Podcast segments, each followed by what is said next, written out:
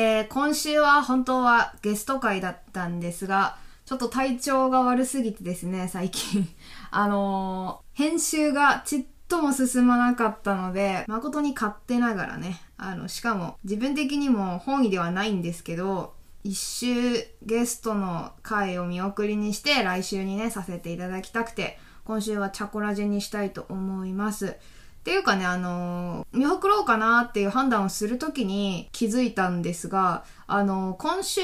の、えー、火曜日ですね、3月1日にちょうどサブチャンネルを開設したので、ちょうどその関係の動画がパパッと出てる予定なので、あのー、ごちゃごちゃしすぎちゃうかなと思ったので、まあもう今週は、ちょっとサブチャンの方をわーっと流していく。風でいいかなと思ったので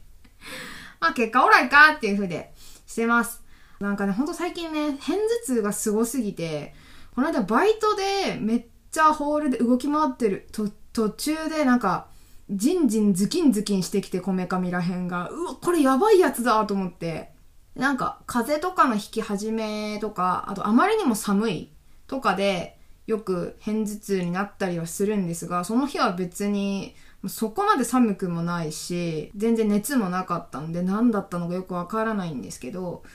そういうなんか頭痛が結構頻繁にあって、で、頭痛い時って、編集の時の、何ていうんですか、こう画面とかをずっと見てると、目に負担がかかるのか、で、その負担がそのまま頭痛にダイレクトに行く感じがして、もうちっとも作業が進まないんですよね。今30分座ってたけど、これ何してた？何も進んでねえけど、もうやめようやめようみたいな感じになっちゃってっていうので、ほんと編集が進まなくてね、難航してました。いや、あの、確実にね、教員時代よりも虚弱体質になってるなっていうのは日々感じますね。あの、単純な老化とかそういうのでは、それを上回るぐらいものすごくなんかね、体力、体力なのかな？なんか人間力なのかわかんないですけど、明らかに弱くなってるな、自分っていうのがあるんですよ。年取ってもバリバリ元気な先生っていくらでもいるじゃないですか。だから、ただ年のせいなんて全くそんな言い訳はしたくなくて、単純になんか、あの、甘えなんだろうな、これはって思うんですけど、もっとしんどかったし、教員時代の方が、明らかにね。なのに、結局、3年間働いてた中で1日もなんか病欠とかしたことはなかったので、なのになんかその頭痛くてもう本当に割れそうなぐらい痛くっても、教員の時はもう薬飲んで、薬効かなくてもごまかして言ってたので、今そんな気概は全然あの頃に比べたら なくなっちゃってるなっていうのがあって、そこがちょっと弱いのかなってまあでもあれですかね、教員時代の方がちょっと頭おかしかったのはありますよね。だって、なんかどんな事態になっても絶対休めないっていうあれがあったので、もう脅迫観念のような、休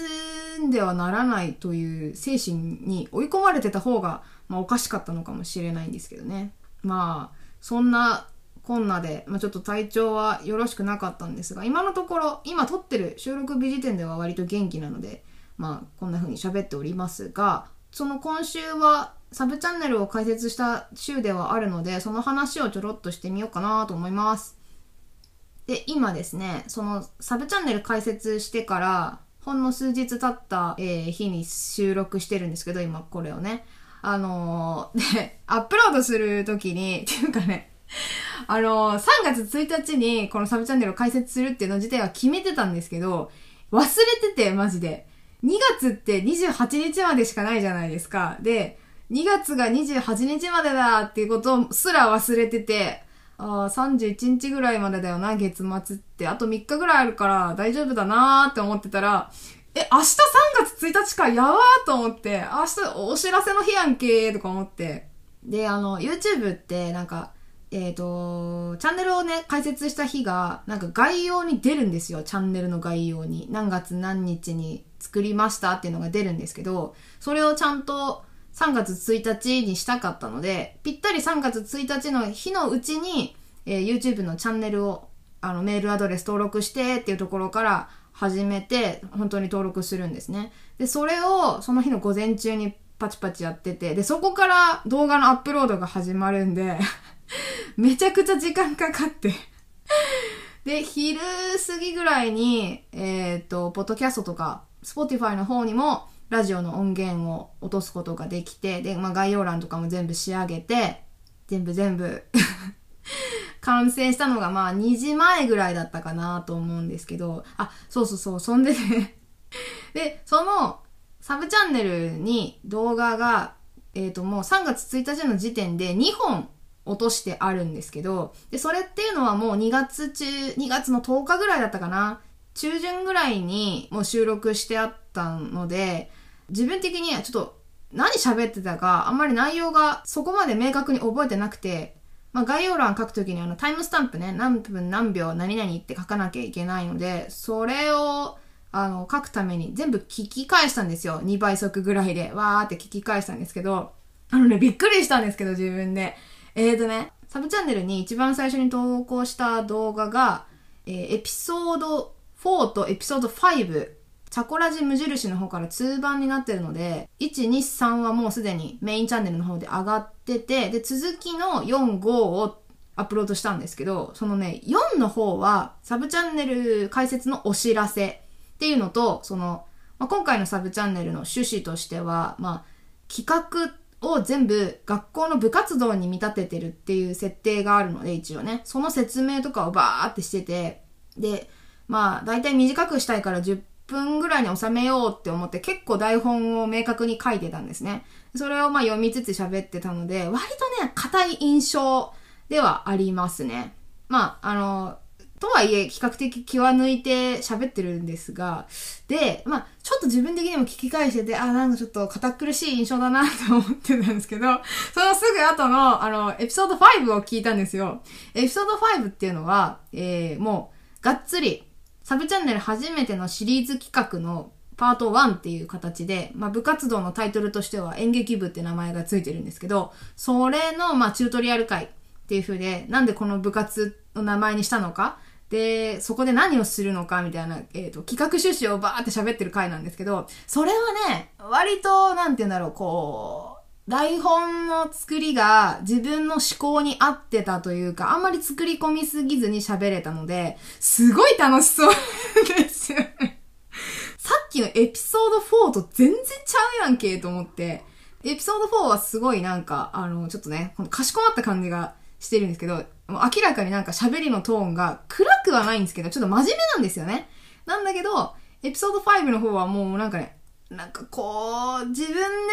も素に近いなっていうのがめちゃくちゃわかるし、ちゃんと楽しいところを抽出して喋ってるなっていうのが自分でも分かった。で、50何分かあるんですけど、初回なのにね。初回なのにそんな時間あるんですけど、もう1時間ずっとその楽しいテンションを貫き通してたので、これはいいなと思って。あの、その一番最初の回がこうガチガチだったらちょっときついと思うんですけど、いや自分なりにもめちゃくちゃワクワクしながら喋ってんのが、聞き返してる自分でもわかるっていうのは、割といい感じに収録できてたんだなって思いましたね。やっぱ聞き返すの面白いですね、自分の、あの、音、音源とかね。昔はね、割と自分の投稿した動画をかなり見返してたんですよ。それこそ、えっ、ー、と、もう、一桁台？一人目から10人目ぐらいの時は、まあ動画を改良しなきゃいけなかったのが一番でかいんですけど、その悪いとこ探しを自分でずっとしてて、あ、この字幕いらないなとか、画面暗すぎるなとか、この字幕見にくいとか、そういうのをチェックするために、あの一人のゲスト会につき、本当20回30回ってマジで見てたんですけど、よく見れたもんだなって今は思うんですけどね。でも最近そこまでなんか何十回も見返すことができてなくて、むしろ次のゲストの好きなもののあの勉強をするのに結構必死なので、だから自分の収録をね、がっつりこうなんかふわーっとした感じで通しで聞くのがあんまりなかったんですけど、その中でも楽しんで聞けたので、ちょっと今回のサブちゃんのあの企画の方は 個人的にはたなんか楽しい感じに仕上がってるかなって思いますね。はい。で、まあこのサブチャンネルの構想っていうのがね、あの、いつ頃からやってたかなっていうことなんですけど、えー、っと、チャコラジ無印、このラジオの、その、初回だったかな？エピソード1ぐらいでもしかしたら喋ってたかもしれないですけど、あの、私、去年の秋頃に、もう完全になんか、本当に自分のためだけに、ウェブラジオをやる練習をしてたんですよ。誰も聞いてないんですけど、7週間ぐらい連続で、ちゃんと毎週約30分から45分ぐらいのフリートークを収録して、で本当に公開する。概要欄とかもしっかり作って公開するっていうループを、それを繰り返してた時期があって、で、もうその時はね、そのラジオの形式で続けていくつもりだったので、なんか次喋りたいラジオのネタをすごいメモ帳に打ってたんですよ。で日頃から台本とかも、あのー、iOS か。iOS の標準のメモ帳にめちゃくちゃ打ってる人なんですけど、で、次ラジオで喋りたいネタっていうのがめちゃくちゃ溜まってて、で、その中から、なんか自分がシリーズ化して企画にできるやつないかなって考えてた時に、なんか学校の部活に見立てたらちょっと面白いかもって思って、ちょうど自分のメインチャンネルがね、ちゃこ先生の教室になってるので、で、あとなんだろう。そのウェブで公開してるものの、なんかいろんなサービスの名前を学校にある特別教室の名前にしたりしてはいるんですね。ノートだったら図書室。で、あとマシュマロのやつが、ちゃこ先生の保健室かなみたいな風にして、なんかいろいろ、こう、そのサービスの役割に見合った特別教室の名前を付けてたんですけど、でもなんかその自分の好き勝手やりたいことって勉強っていうよりはなんかほんと自分の興味あることを突き詰めてやるだけだからなんかクラブ活動とか部活のイメージがでかいなと思って。でちょうどその部活動っていうのをあの英語で書いたらその EX って略すことが、まあ、無理やりにもできるっていうのことが判明してあもうこれ部活で行くしかねえなって思ってえっ、ー、とサブちゃんのサブタイトルをチャコ先生の部活動にして、まあ、チャコラジ EX として配信しようっていう風に、えー、2月ぐらいかな ?2 月の初めぐらいかな本当に決めました。で、そこから急ピッチでも、いいや、チャンネル、サブチャンネル開設すると決めようと思って、ブワーって、あの、どんな部活動あるかなとか、どんな企画出せそうかなっていうのを考えてましたね。まあ、あとは、あの、その、本ちゃんのチャコラジ無印の方の、あの、お便りコーナーにね、寄せられた、あの、ピックさんからね、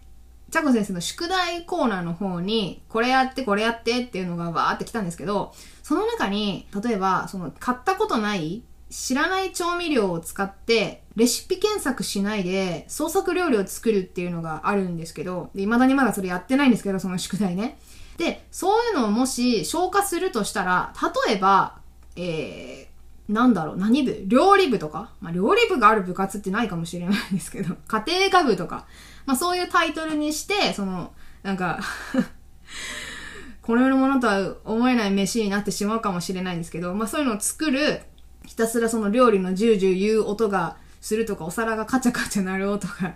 してるみたいなラジオがあっても面白いんじゃないかなと思って。まあ、基本ラジオをメインにやりたいのでね、動画をつけるかどうかはちょっとまだわからないんですけど、YouTube のあの配信のやつだけ動画になって、あの、Spotify とか、ポッドキャストのところは音声だけっていう風にするかもしれないんですけど、なんかそういう風に、こう、もらった宿題のジャンルに合った部活動を一つ一つ設定したら、なんかいろんな部活に発展できるんじゃないかなって思って今考えてるんですけど、で、これも構想中の一つなんですけどね。その宿題のね、リストの中に、あの、なんかポケモンの鳴き声を聞いただけで当てるみたいな、そういうのを習得する、できるようになるっていうのが一個あるんですけど、それは、例えば何部になるのかなって思うと、生物部いいんじゃないかなって思うんですよ。ポケモンを生物に見立てて、その、要は、なんか鳥の鳴き声聞いただけで、これ何鳥って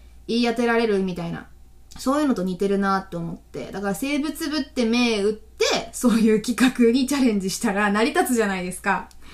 だから、あのー、で、その企画を見た全然違うリスナーが、あ、生物部こういうのやるんだ。じゃあこういう企画も面白そうじゃないって言って違う企画が、あの、提案されたら あの、またいつかね、そういう、また別の企画としてやったりできるのかなって思ったりしたので、なんかその、なんていうんですかね。もうまさにさ、あの、本当になんか好き勝手できる場所っていうのが、あの、本当欲しかったんですよね。その、あの、一人でラジオ練習してる時から。だから、そのサブチャンネルは別に本当に、本当サブなんで、息抜きでやるだけなんですけど、でも自分が、えっ、ー、と、好きなことメインチャンネルの方は、そのゲストが好きなものをメインにしてるんで、なんかその、あんまり自分のことばっかりはできないなって最近は思ってるんですけど、だから、その全然関係ないところで